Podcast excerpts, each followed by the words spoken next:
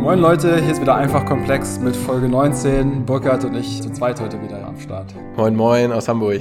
Letztes Mal war es gar nicht mal so super technisch. Lilith meinte zwar, ja, sie war überrascht, dass es doch so technisch wurde, aber für unsere Verhältnisse ging es ja eigentlich total. Und das ist das Signal, um heute mal wieder technischer zu werden. Es soll gehen um Verschlüsselung, konkreter um SSL, beziehungsweise heute dann eher TLS-Verschlüsselung, würde man es jetzt eher nennen, oder Burkhard? Genau, Gerrit, genau. Wir wollen das mal probieren. Ja, das ist tatsächlich irgendwie. Ich habe Gerrit auch schon gesagt, das ist halt wirklich einfach komplex.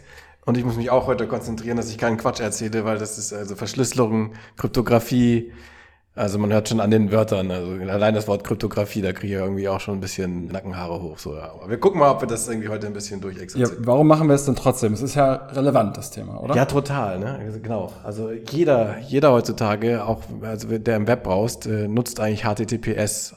Und es gibt nur noch ganz wenig Seiten, die mit dem HTTP Doppelpunkt Doppelslash anfangen, was so viel heißt, die Daten, die zwischen dem Browser und dem Server dann laufen, sind komplett unverschlüsselt. Und die werden eigentlich von den modernen Browsern, da kriegst du mindestens ein kleines Warnungszeichen oder irgend sowas, was heißt so, pass auf.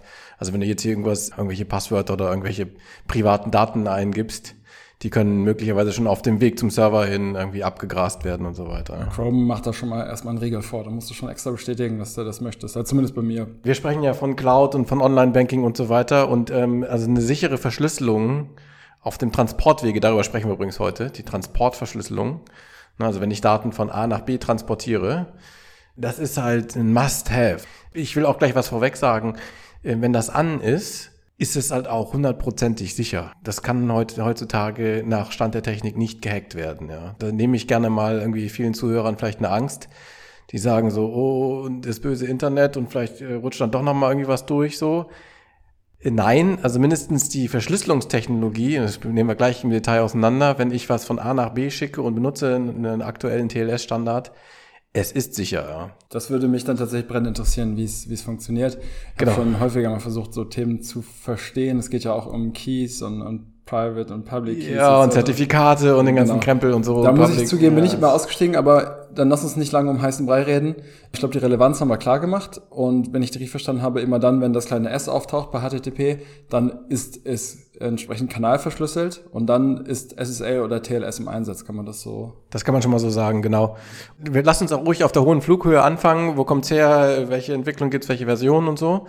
Verschlüsselung ist grundsätzlicher als jetzt das HTTP-Protokoll. Ne? Also das heißt halt HTTP und HTTPS für Secure oder sowas.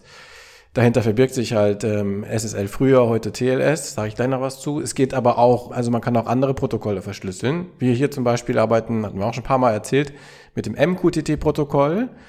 Das ist ein anderes Protokoll, für das IoT besonders geeignet. Und auch hier gibt es das MQTT und das MQTT-S.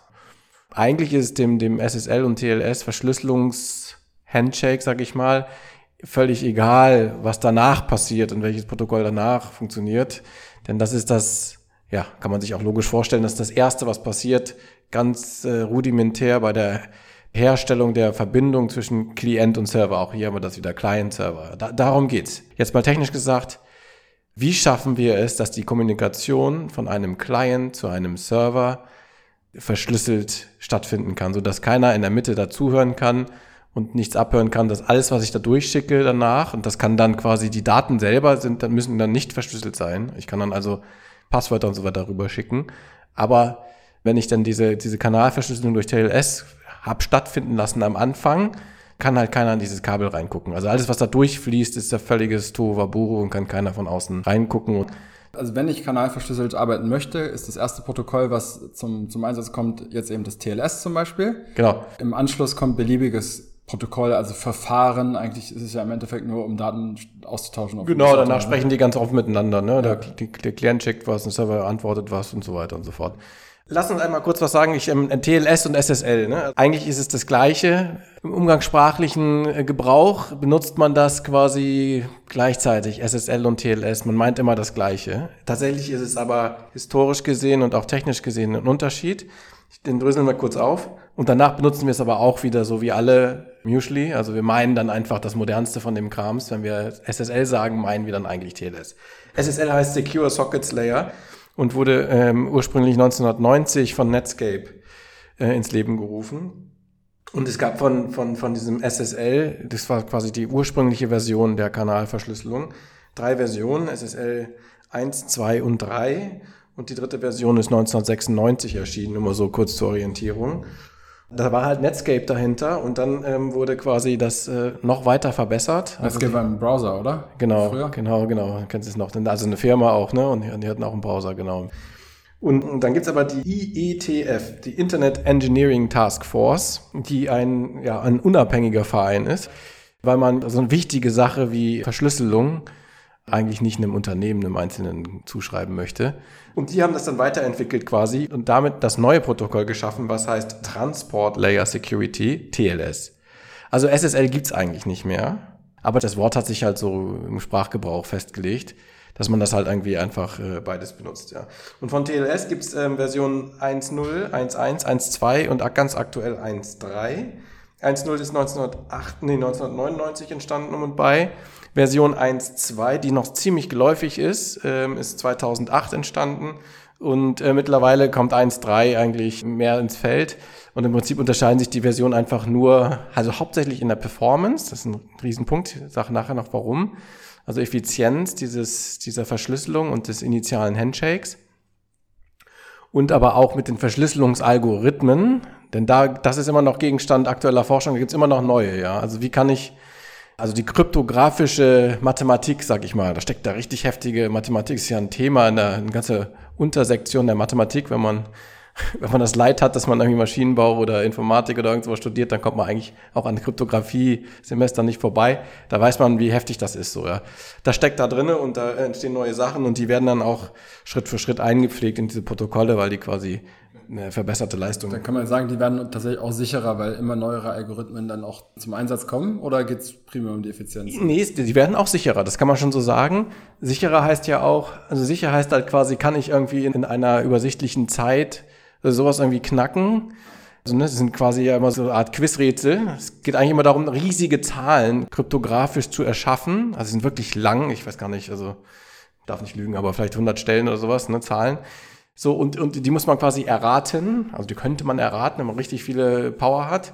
Und da passiert natürlich auch ein bisschen was. Ne? Wir haben ja über Hardware schon gesprochen, Grafikkarten und so. Und, und das Erraten wird halt schneller. Ja? Also ich kann es nie analytisch herrechnen.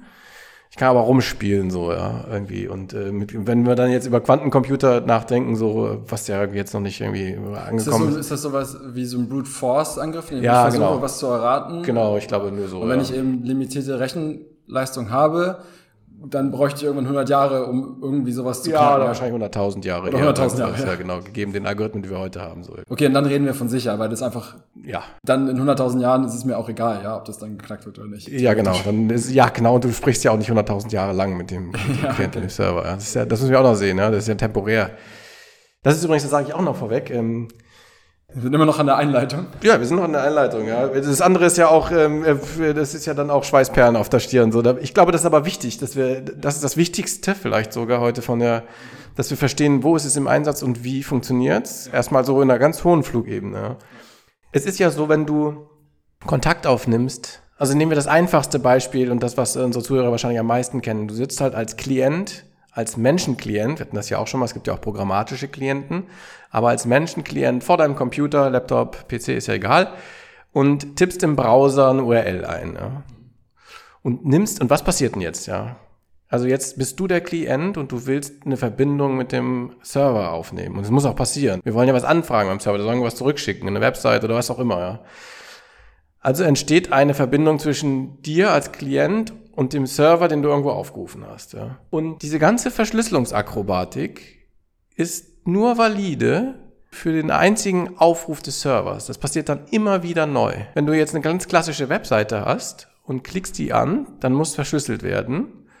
Und dann machst du eigentlich nur einen Request gegen diese URL und im ganz einfachen Falle schickt dir der Server eine fertig gerenderte äh, Webseite zurück. Und dann wird aufgelegt. Und aufgelegt heißt, die Verbindung ist halt aufgelegt. Es gibt keine Verbindung mehr zwischen dir und dem Server. Ja? Der Server hat dir die Daten geschickt, dein Browser rendert dir das hin und dann ist aufgelegt. Ja? Aber das, das merkst du gar nicht, so, weil das, du, du denkst irgendwie, du hast hier eine Webseite da, da kannst du mit der Maus drüber hovern, da gibt es vielleicht noch ein paar Effekte, das sind aber alles schon lokal bei dir auf dem Browser, dafür brauchst du den Server nicht mehr. So, und äh, wenn du jetzt aber zum Beispiel was machst, also zum Beispiel eine Form ausfüllst und sagst wieder Submit und musst dann ein zweites Mal mit dem technisch mit dem Server kommunizieren, damit der das zum Beispiel in seiner Datenbank einträgt, dann fängt dieses ganze äh, Kryptographie-Wahnsinnsgedöns von vorne an und wieder authentifizierst du dich, als wärst du noch nie da gewesen. Also von der Kryptographie jetzt her. Ich spreche nicht von Cookies oder irgend sowas, ja. Für die sichere Verbindung zwischen dem Klienten und Server fängt alles wieder von vorne an, ja wenn, wenn man sich das auf der Zunge zergehen lässt, merkt man, wie wichtig das ist, dass dieser Prozess auch nicht zu langsam ist. Weil unser Internet lebt halt davon, dass wir ständig Verbindungen aufbauen und ständig wieder abbauen. Ne? Das ist also, und zwar in einer wahnsinnigen Geschwindigkeit von ganz vielen, wir haben ja ganz viele Klienten und ganz viele Server, das passiert halt die ganze Zeit. Ja?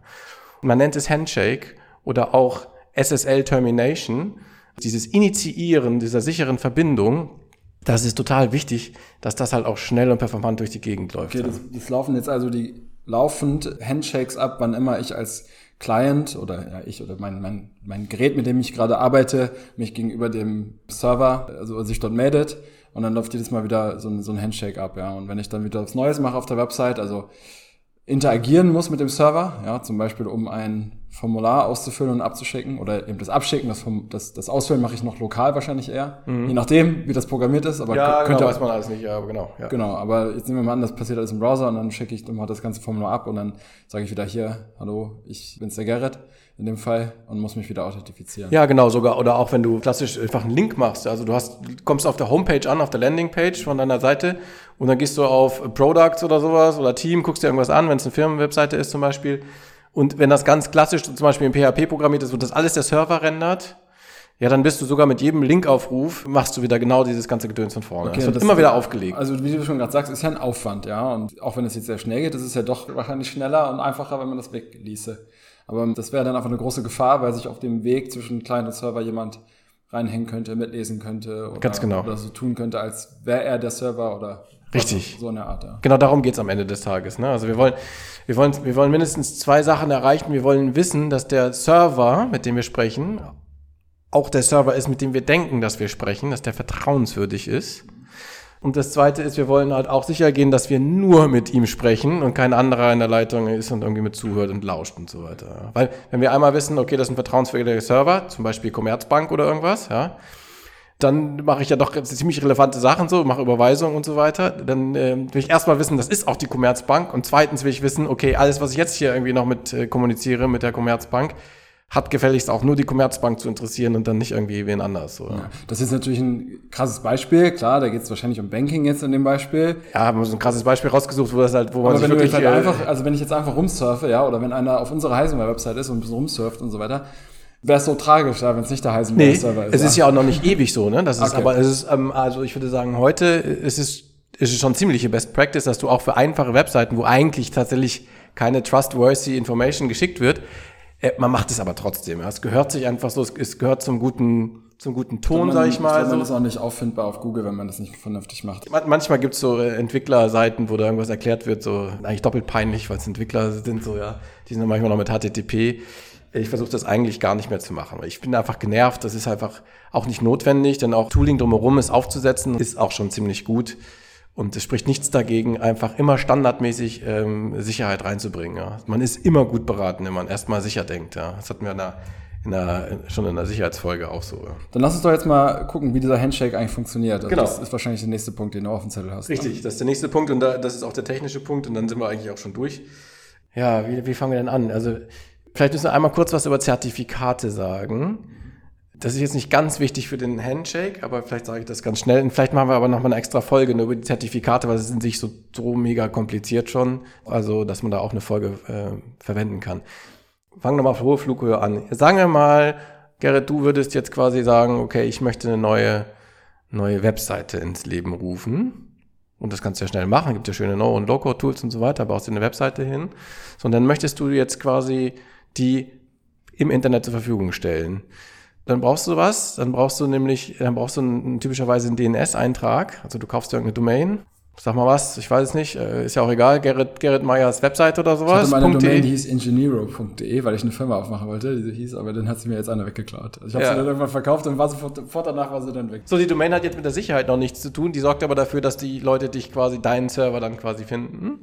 Und dann, wenn du, das kennen vielleicht unsere Zuhörer auch, wenn du dann so ein Webposter bist oder irgend sowas, dann geht's dann immer gleich, ist gleich die Frage, ja, was ist los mit dem SSL-Zertifikat? Was übrigens immer SSL-Zertifikat heißt und auch nicht TLS-Zertifikat. Aber wir, jetzt wissen wir ja, was da los ist. So, ja. Das ist eigentlich ein TLS-Zertifikat. So, Zertifikat, das ist so ein bisschen was wie ein also Zertifikat, also ein, ein, ein Beweis eigentlich, Ein Beweis, genau wie sowas wie der Personalausweis vom Server. Und der, der Personalausweis vom Server, den kannst du dir nicht einfach selber erstellen, weil äh, glaubt dir auch keiner, irgendwie, kann ja jeder irgendwie was dahin rutschen, so. Ja. Da gibt's quasi Certificate Authorities. Kann man sich so vorstellen, wie wenn du jetzt tatsächlich einen Personalausweis willst, dann musst du ja auch eine Autorität, also gehst du zum Amt, zum Einwohnermeldeamt, glaube ich, muss man dahin und so weiter. Dann musst du dich ausweisen, la, die gucken dich an und so. Und dann sagen sie, ja, ja, das ist okay, Sie sind hier deutscher Staatsbürger und so weiter, alles perfekt so, Sie kriegen jetzt hier den, den, den, den Personalausweis, ja. Ganz ähnlich funktioniert es bei den Servern auch. Du musst quasi beweisen, dass du Herr über deine Domain bist. Und das, äh, da- das lasse ich jetzt kurz weg, wie das technisch geht. Da kann man quasi dann einen Eintrag an der Domain machen, so, das kann man quasi technisch beweisen. Und dann bekommst du von einer Certificate Authority, so heißen die, CA, kurz gesprochen, die stellen dir dann quasi ein Zertifikat aus. Und zwar ein Server-Zertifikat. Ja. Und jetzt ist es wichtig, und so ein Zertifikat hat quasi so eine Art äh, Certificate Chain, sagt man auch, also eine Kette. Das heißt, jetzt kann ein Klient, wenn der dein Zertifikat sieht, nachverfolgen, dass das auch ein gültiges Zertifikat ist von einer bekannten Certificate Authority. Wie funktioniert das? Das ist nämlich interessant eigentlich. Es ist nämlich so, dass jetzt dein Rechner, dein Computer, an dem du mit dem Browser sitzt, als Klient jetzt, der hält im Browser typischerweise vor ein ganzes Pack von ja auch wieder Zertifikaten beziehungsweise Listen von Certificate Authorities, die glaubwürdig sind. Das machen die Browserhersteller für dich. Ja. Manchmal sind so komische Sachen, ich hatte schon mal zum Beispiel einen Rechner, wo sich irgendwie komplett die Uhr verstellt hat und so weiter. Oder du holst mal irgendwie so nach, nach zehn Jahren, findest du irgendwie in der Kammer noch einen alten Laptop, schmeißt ein altes Linux drauf und willst dann nur mit ein bisschen browsen. Und wenn du da nichts machst, nichts updatest, funktioniert gar nichts. Weil der sagt, die ganzen Server, die, die haben alle irgendwelche komischen Zertifikate, denen glaube ich das alles nicht. Das liegt dann nicht an den Server, da ist nicht das ganze Internet auf einmal gegen dich. Du hast nicht nur Geisterfahrer quasi auf der Autobahn, sondern du bist der Geisterfahrer, weil nämlich dein Browser so alt ist oder komisch eingestellt ist, dass der ähm, nicht die aktuelle Liste hat von glaubwürdigen Certificate Authorities. Und Das würde mich ja mal nicht. interessieren, wie man eine glaubwürdige Certificate Authority wird. Ja, also wer sitzt da wieder hinter? Keine Ja, da gibt's gar nicht so viele und es gibt, ähm, es gibt so ein paar Firmen, die sind das. Und es gibt also, es gibt die Root CAs, das sind so die ganz, die ganz oben sind. Und dann gibt's Intermediate CAs, weil du, du hast viel mehr Nachfrage als das.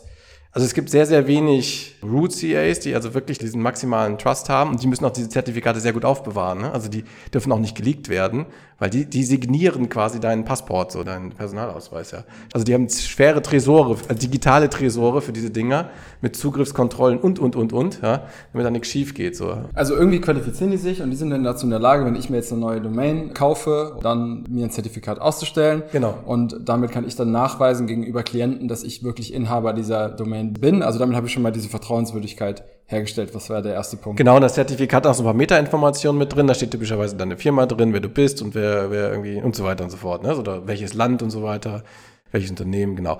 Und das Zertifikat hat zwei Teile, das muss, das muss jetzt wichtig. Es gibt einen sogenannten Private, einen Private Key und einen Public Key. Ja. Beim Personalausweis hast du nur ein Ding. Und beim, im, beim Server-Zertifikat, überhaupt bei jedem Zertifikat hast du immer die zwei Teile. Der eine Teil ist privat für dich, den legst du gefälligst irgendwie bei dir in den Tresor, ja. Der muss zwar auf deinen Server drauf, dem darfst du nie jemandem zeigen, ja. Das ist der Private Key, deswegen heißt der auch so, ja. Und der Public Key, den kannst du jedem schicken, so, ja. Das ist quasi der Key, den du schickst, damit der Klient weiß, okay, der ist, den kenne ich, so, der ist äh, trustworthy, so, ja. So, damit geht's alles los, so, ja. Und wenn wir das jetzt, wenn wir das jetzt erstmal haben, dann müssen wir noch eine Sache auseinandernehmen. Es gibt nämlich es gibt nämlich ein sogenanntes One-Way-TLS und ein Two-Way-TLS.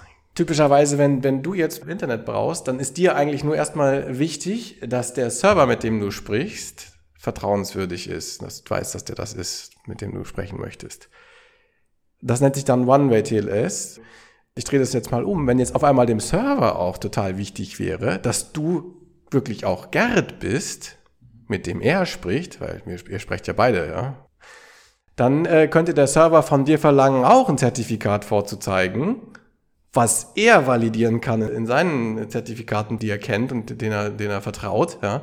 Das könnte er auch machen. Und dann sprechen wir vom sogenannten Two-Way Encryption ah, quasi. Das ist dann äh, ein Anwendungsfall wäre ja dann zum Beispiel im IoT oder sowas, ne? Wenn ich so Ganz genau. mit so, einem, so einem Gerät, mit so einem Client und so weiter und dann packst du dein Zertifikat mit auf das Gerät, damit es dann in den MQTT-Broker irgendwo hinsenden darf und so weiter. Ganz genau. Da gibt es nämlich, also beim normalen Internetbrowsen ist das nicht relevant. Da ist eigentlich typischerweise immer nur, da geht es ja immer nur darum, dass der Server äh, vertrauenswürdig ist. Beim IoT-Case ist es genau der Fall. Ich könnte ja ein böses Stück Hardware, ein böses IoT-Device irgendwo einsetzen was dann anfängt zu hasardieren da irgendwie in diesem Netzwerk. Und da ist es oft gewollt, dass, dass auch dieses Device quasi, was dann aber als Klient auftritt gegenüber dem Server, dem MQTT-Server, dass sich das auch ausweist als ein Device, was hier, was hier irgendwo schon mal eingepflegt wurde oder irgendwas, das darf, ja. Plus, das sage ich jetzt auch noch schnell, man kann das Klientenzertifikat, man kann das nutzen als Usernamen, Passwort. Man kann in so ein Zertifikat noch Meta-Informationen reinpacken und dann kann ich quasi meinen Usernamen in dem Zertifikat mit einbetten und dann, wenn ich dann ein gültiges Zertifikat habe, dann brauche ich auch nicht mehr Username und Passwort eintippen. So, das kann das auch ersetzen quasi. Das nennt man dann halt auch äh, Certificate-Based Authentication und Authorization. Ja. Das gibt's auch alles. Ja. Ich wollte es nur gesagt haben, lassen wir jetzt kurz mal weg für den Handshake, weil das, das ist schon echt Edge Case so. Das, das nutzt man im IoT tatsächlich äh, relativ häufig. Also Zertifikate sind die Voraussetzung, dass so ein Handshake dann jetzt stattfinden kann, so habe ich es Richtig. Ja. Das ist genau richtig. So, genau. So, und dann, und dann gehen wir das jetzt mal den Prozess durch. Ich habe ja äh, in der früheren Folge schon mal gesagt, der Server ist quasi immer da und lauscht. Der kann angerufen werden von einem Klient. Der kommt in das Game rein. Das heißt, der fängt auch an, die Kommunikation aufzunehmen. So wie du immer so einen Podcast einleitest. So, äh, hallo, ich ist Gerrit, Burkhard, bist du auch da? So, ja, dann bist du der Klient, ja, sagst dir, ich bin immer da, ich sitze immer im Büro, ja. Und so das ist Beispiel. Ja, dann sagst du, hier, hier ist der Burkhard auch da und ich sag dann, jo, alles klar, so, ja. Und jetzt wollen wir aber sicherstellen, dass meine Stimme auch wirklich zu mir gehört, so, ja. Also das fängt tatsächlich an das nennt sich auch Client Hello. Also ich, was wir jetzt machen, wir gehen jetzt diesen Handshake durch. Man nennt es Handshake, weil es ein schönes bildliches Ding ist. Vielleicht sage ich das vorweg, bevor wir den durchgehen, was wir eigentlich machen wollen. Ganz vereinfacht ausgedrückt. Wenn wir es schaffen, dass der Klient und der Server sich auf eine ziemlich große Nummer einigen können, die sie beide haben, die nur gültig ist für die eine Sitzung, also für die eine Verbindung, und ohne dass sie diese Nummer durch den Kanal schicken, dann haben wir es geschafft. Darum geht es in der Verschlüsselung. Ja. Wir wollen irgendwie erreichen, dass die beiden Herren eine gleiche, ziemlich große Nummer kennen, die man nicht so einfach erraten kann, ohne die selbst über den Äther zu schicken. Das sind aber Maschinen und keine Herren in dem Fall. Ja, ja, genau. Aber ja, ist ja egal. Okay. Nee, ist so richtig so. Ja, das aber wird nicht durcheinander kommen. Also, ich finde immer, sonst ist das so kompliziert so. Ja, man muss immer, man muss immer wissen, was man erreichen will. Also ich verrate dir irgendwie, oder ich gebe dir eigentlich ein Rätsel und, und wenn du auf das, auf die richtige Antwort kommst, dann vertraue ich dir so eine Art. Ja, genau. Wir, machen es nochmal auf einer hohen ja. Flughöhe. Wir, ich hatte ja von diesem Public und von dem Private Part gesprochen, von dem Zertifikat. Im Prinzip gibst du mir dein, dein Public-Zertifikat und ich gebe dir meins. Key. Entschuldigung, den Key vom Zertifikat. Ja plus noch ein bisschen randomisierten Krams und so weiter und ein bisschen Vereinbarung. Und dann schaffen wir es beide, eine Nummer zu generieren, die für uns beide gleich ist, ohne dass wir die explizit getauscht haben. Und ohne dass jemand dazwischen irgendwie erraten könnte, was passiert. So. Das ist, was wir haben wollen. Ja.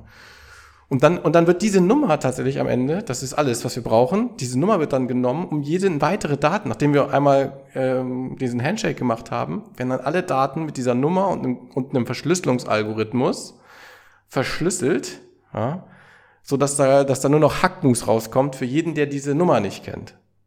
Weißt du, was ich meine? Ja, ja. Und diese Nummer ist ein sehr temporäres Ding. Die existiert quasi nur für diese, für diese ein, eine Session, für diese Verbindung. Und diese Nummer, es kann nur zu dieser Nummer kommen zwischen diesem Klienten und Server, ja? Genau. Und kein Dritter kann da irgendwie herumraten. Das ist, darum geht's, ja. Und das, und das ist, was man seit Jahrzehnten versucht, immer zu verbessern. Und, diese, in, in diese, diese, diese, Nummer wird dann mitgeschickt während dieser Sitzung? Ach, Nein, die wird nie, Ach so, darf nie aber, geteilt werden. aber es ist verschlüsselt und wenn man die Nummer hat, kann man es entschlüsseln. Ja. So? Das Wichtige ist, dass beide die Nummer da haben, ja. quasi lokal. Ja. Aber sie nie über die Leitung geschickt wurde, damit nie ein Dritter das äh, raten kann. Und das ist, diese Nummer funktioniert so lange zur Entschlüsselung, bis diese Sitzung wieder beendet wurde? Genau, dann wird eine neu, dann geht das Ganze von vorne los, wie ich am Anfang gesagt habe, und dann wird quasi sich auf eine neue Nummer Also geeinigt. ich, womöglich bei jedem Klick auf einen neuen Link oder bei Ja. jedem Absendeformular. je nachdem, wie oder es programmiert ist, ja. so. Okay. Genau. Das, äh, ja. Ist ein. Aha-Erlebnis. Ist ein aha Okay, das ist gut. Dann So, dann lass uns den Handshake mal durchgehen. Ne?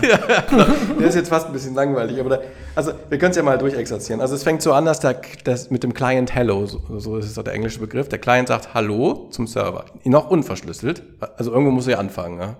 So.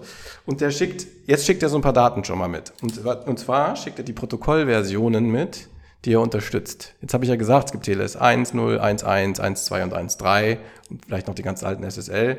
Die guten Klienten unterstützen gar kein SSL und auch kein 1.0 und 1.1 mehr. Da ist eigentlich nur noch 1.2 oder 1.3. So. Da- Damit sagte nur der Klient, pass mal auf, also auf diesem, auf diesem Level könnt ihr mich überhaupt unterhalten, ja. So kompetent bin ich, ja. Dann schickt er ein randomisiertes Datenzahl durch. Wir müssen ja immer eine neue Nummer generieren. Und er schickt durch eine Liste von Verschlüsselungsalgorithmen, die er selbst unterstützt. Da gibt's eine ganze Menge, ja. Ich will die jetzt hier nicht aufzählen, so, aber das ist halt der Kryptographie, ja. Die, diese Algorithmen werden dann nachher benutzt, um dann mit dieser ausgehandelten Zahl, die ich vorher genannt habe, dann irgendwie die Daten zu verschlüsseln, so, ja. So, und dann antwortet der Server mit einem Hallo. Du bist jetzt mal der Klient, ich bin hier der Server. Dann sagst du, du sagst erstmal Hallo, Burkhard, so, ja. Äh, hier, ich kann irgendwie Protokoll 1, 1, TLS 1.1 und 1.2 und 1.3, ja. Hier ist immer so ein randomisierter Datensatz von mir. Und äh, Verschlüsselung können wir machen über RSH, was weiß ich, lalala und so weiter, ja. Was sind, RSH wäre einer dieser Algorithmen. Ne? Äh, ja, jetzt, jetzt hast du mich. Jetzt, Egal, aber nur, dass wir was einordnen können, RSH wäre der Algorithmus. Ja, genau. Ich habe den immer im Kopf, aber ich glaube, der ist auch schon wieder alt. Wir, warte, wir googeln ja nicht so oft, aber jetzt google ich das, dass, ich, hier- dass wir das hier aussortiert bekommen. Ja, genau. RSA ist tatsächlich einer und CBC, TLS, ECD, HRS und so weiter und so fort. Da gibt's da gibt's eine ganze Menge. Das sind die Algorithmen, die du beherrschst. So, das sagst du mir. Dann sage ich, ähm, hallo Gerrit, zurück zu dir. Ja. Und ich entscheide. Ja. Ich bin der Server. Ich sehe ja, was ich kann. Also, was ja wichtig ist, wir müssen ja beide irgendwie mal das Gleiche können an Algorithmen ja, und an Versionen, sonst können wir gar nicht miteinander sprechen. Ja. Und wenn ich das nicht kann, dann ist schon vorbei. Ja. Dann ist nach, nach Client und Server Hello, wenn wir nicht irgendeine kleinste Schnittmenge haben zwischen Version und Verschlüsselungsalgorithmus, dann hängt sich das alles auf, du kriegst eine Fehlermeldung, irgend so komische, das ist dann so eine Wahnsinnsfehlermeldung, irgendwie, die du nicht verstehst im Browser, irgendwas mit TLS-Gedöns, sondern hat es nicht geklappt, ja. Passiert sehr selten, weil das relativ standardisiert ist, ja. Aber ich wähle dann aus. Ich sage dann, okay, gegeben deinen Optionen, wähle ich die aus und die aus. ne, Also, das, dass wir nehmen das Protokoll, 1.2 zum Beispiel, und den RSA unterstrich hast du nicht gesehen, Verschlüsselungsalgorithmus. Und dann schicke ich dir noch meinen Public-Anteil vom Certificate. Ja. Plus der Chain, also nicht nur mein einzelnes Ding, sondern alle weiteren Zertifikate bis zu einer mindestens äh, intermediären Certificate Authority. Da schicke ich dir alles zurück. Ja. Und dann schicke ich dir noch so einen Key Exchange mit, so heißt das. Das ist quasi der erste Teil von dem, von dem Teil, mit dem du dann zu Hause quasi dir deine Nummer generieren kannst. Und ich dann später auch, ja. Also ich fange das an zu, zu tun, ja. Und was dann jetzt käme, optional, habe ich ja gesagt, lassen wir weg, wäre quasi das Umgekehrte. Wenn ich jetzt quasi an deinem Zertifikat interessiert würde, wäre, dann würde ich, und das initiierte Server, der muss so konfiguriert sein, dass der das braucht. Das sind die Internet-Web-Server typischerweise nicht. Ja. Aber würde ich jetzt quasi wissen wollen und validieren wollen, dass du auch ein gutes Zertifikat hast, würde ich dir jetzt noch sagen, und bitte, Lieber Gerrit, schick mir mal deine ganze Certificate Chain zu, deinen Public-Teil von deinem Zertifikat. Das hätte ich gerne auch gesehen, ja. So, aber das passiert also nicht. Das ist dann quasi optional. Wenn wir One-Way jetzt besprechen. So, und dann schickst du mir noch mit den Daten, die ich dir geschickt habe, mit meinem Public Key und meinem generierten ähm, Key Exchange, rechnest du dann, gegeben schon diesen vorangelegten Algorithmen, einen Key aus für mich, der nicht der gleiche ist, ja, und den gibst du mir wieder zurück. Und dann kommt äh, Kryptographie und Magie und so weiter. Und dann können wir quasi es schaffen, jeweils beide einen gleichen verschlüsselungslangen Integer quasi Wert zu, zu erschaffen. Den, den haben wir nie ausgetauscht. Ja? Den hat nie jemand gesehen. Und von da an verschlüsseln wir dann mit den vorher geeinigten Algorithmus alle Nachrichten. Ja? Im Prinzip ist das der Prozess. So, ja. Ganz grob gesprochen, viel zu vereinfacht. Alle, die diesen Podcast hören und selber Security-Leute sind, mögen mir verzeihen, wenn ich es äh, ein bisschen Aber man versteht es sonst, glaube ich, nicht. Ja, als, nein, als für mich ist das völlig in Ordnung so. Also nochmal, um das zu versuchen zu wiederholen und, und ich glaube, ich brauche da nochmal ein bisschen Hilfe. Also der Client ist der, der die Verbindung initiiert. Also in dem Fall hast du gesagt, wer ich das jetzt? Ja, ich sage hier, hallo, das bin ich. Ich will, will irgendwie Infos von dir und das sind die Verschlüsselungsalgorithmen, die ich beherrsche und die Version von äh, TLS oder von SSL. Heutzutage eigentlich nur noch TLS 1.2 und 1.3 genommen. Ich dachte, das war wunderbar. Hier ist unsere kleinste gemeinsame Schnittmenge, ähm, zum Beispiel TLS 1.2. Lass uns mal den äh, Verschlüsselungsalgorithmus auswählen. Plus hier ist mein Public Key und verschiedene andere Parameter, die noch mitgeschickt werden. Äh, so hast du es ungefähr gesagt. Du bist jetzt noch bei dir als Klient? Nee, noch bei dir als, als Server. Als Server. Genau, ja, genau, genau, genau. Das ist richtig. Public Key, genau, von mir kriegst du, genau. Und dann, ja, äh, ja das wäre jetzt der One-Way und dabei bleiben wir auch erstmal. Und dann sagt der Client wieder, okay, ähm, mit diesen Informationen, die du mir gegeben hast, rechne ich dieses und jenes Ergebnis aus oder diesen, diesen Integer, diesen ja, Wert. Genau. Kryptographie, genau. Kryptographie, Magic. Ja, Magic. Genau, aber was du auch machst, ist, du guckst dir vor allen Dingen mein Public Key an und die Chain, die dahinter hängt und guckst erstmal, habe ich da lokal auf meinem System in meinem Browser hinterlegt irgendeine Certificate Authority, die sich dazu auflöst. Ne? Das ist auch Kryptographie. Wenn es das so ist, dann sagst du, ja, es ist grün so, das ist dann auch der Browser, der macht das ja für dich schon alles magically. Ja? So, dann ist das so ein grünes Zeichen da oben beim, beim Ja, zum Glück muss man da nichts wirklich manuell machen. Das, nee, Gott sei Dank nicht. das ist eine Katastrophe, der wäre ja, wär schlimm so. Aber ich will das hier an dieser Stelle vielleicht sagen, wenn Du kannst ja, du kannst ja trotzdem äh, eine, eine HTTPS-Verbindung herstellen, also eine TLS-verschlüsselte Verbindung herstellen, auch wenn du nicht den Server erkennst als einen offiziellen von den Zertifikaten bestätigten. Und äh, das kommt sogar ganz, ganz oft vor. Das machen wir kurz den Exkurs, weil es gerade so schön passt. Das ist ähm, ganz, ganz oft spielt man mit Self-Signed Certificates rum. Vielleicht hast du das schon mal gehört. Self-Signed, so, ja. Self-Signed heißt quasi, ich habe halt keine, ich, weil es kostet ja auch Notfall Geld. Dazu sage ich vielleicht ganz zum Schluss noch was. Also eine, Auto, eine Autorität, die dir quasi ein, ein Zertifikat übergibt, ja. Es kostet ja immer Geld, sowas, ja. Das ist halt ein Produkt halt, ne? Ja, ist halt ein Produkt, Dienstleistung so, kostet halt Geld so. Und wenn du aber jetzt im Entwickeln bist und zum Beispiel, wenn dein Server gar nicht im Internet steht, sondern lokal ist, so wie wir das hier auch die ganze Zeit haben, dann willst du vielleicht trotzdem schon mal eine HTTPS-Verbindung aufbauen zu deinem eigenen Server. Das macht zwar keinen Sinn so, aber die sind ja Ne, das ist ein anderes Ding. So willst du ja so echt wie möglich irgendwie alles simulieren. Dann bist du angefixt, weil du, weil es kann ja noch nicht mal, also selbst wenn du es wolltest, selbst wenn du un unglaublich viel Geld hättest und so weiter, könnte noch nicht mal die Certificate Authority feststellen, dass das irgendwie super ist, weil die kommen ja nicht auf deinen lokalen Host drauf. Wäre ja auch noch schöner, ja. Also tust du so, als wärst du selber die CA, alles in einem und signierst dir dein, dein Zertifikat selber als Server, schön Private Public Key, fertig aus so. Und aber wenn du so einen Server ins Internet stellst, das hast du auch schon ein paar Mal gesehen. Dann sagt er so, HTTPS funktioniert alles. Und dann sagt er, äh, nee, nee, mein Freund, das ist nicht trusted.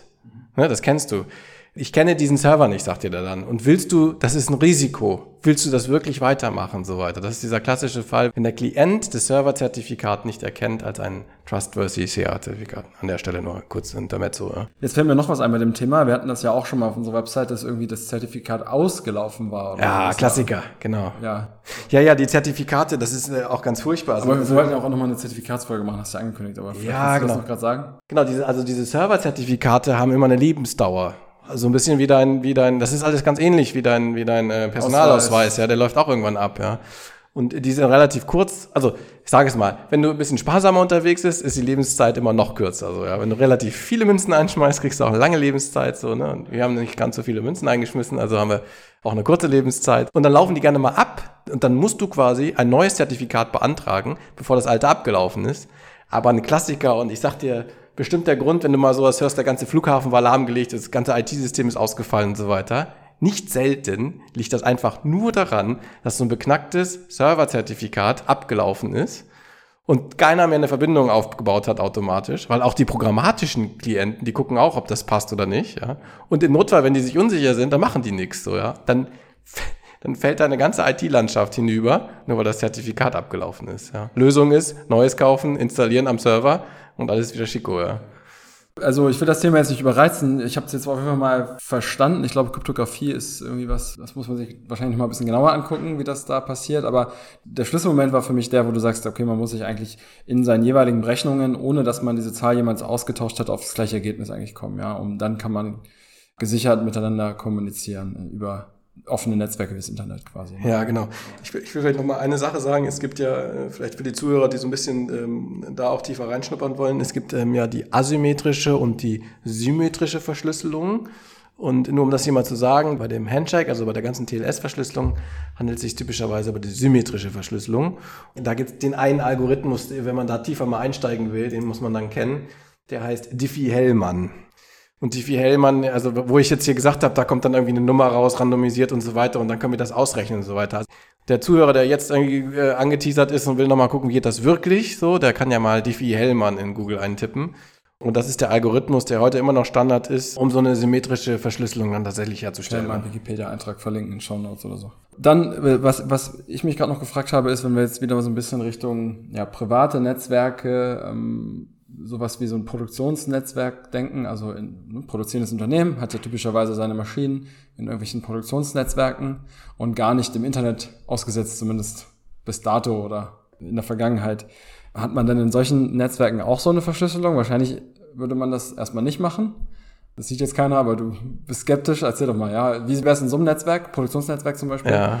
Oder auch ein, ein Office-Netzwerk, also nicht das Internet letzten Endes, ne? Ja. Ja, was muss ich tun, wenn ich das jetzt ändern möchte? Ja, also es ist ein leidiges Thema. Ich, ich kann mal so ein bisschen die Painpoints anteasern, warum, also wenn ich quasi ein großes Firmennetzwerk habe, zum Beispiel im, im Produkt, in der Produkt, für die ganze Produktion, so ein OT-Netzwerk oder irgend sowas, was halt quasi eigentlich nicht direkt mit dem Internet verbunden ist, dann habe ich das gleiche Problem wie mit so einem Localhost, wie ich gerade gesagt habe. Dann, dann kriege ich halt von keiner Certificate Authority irgendwie ein ordentliches Zertifikat. Ja. Das ist einfach, ne, weil, weil die einfach nicht mit dem Internet kommunizieren.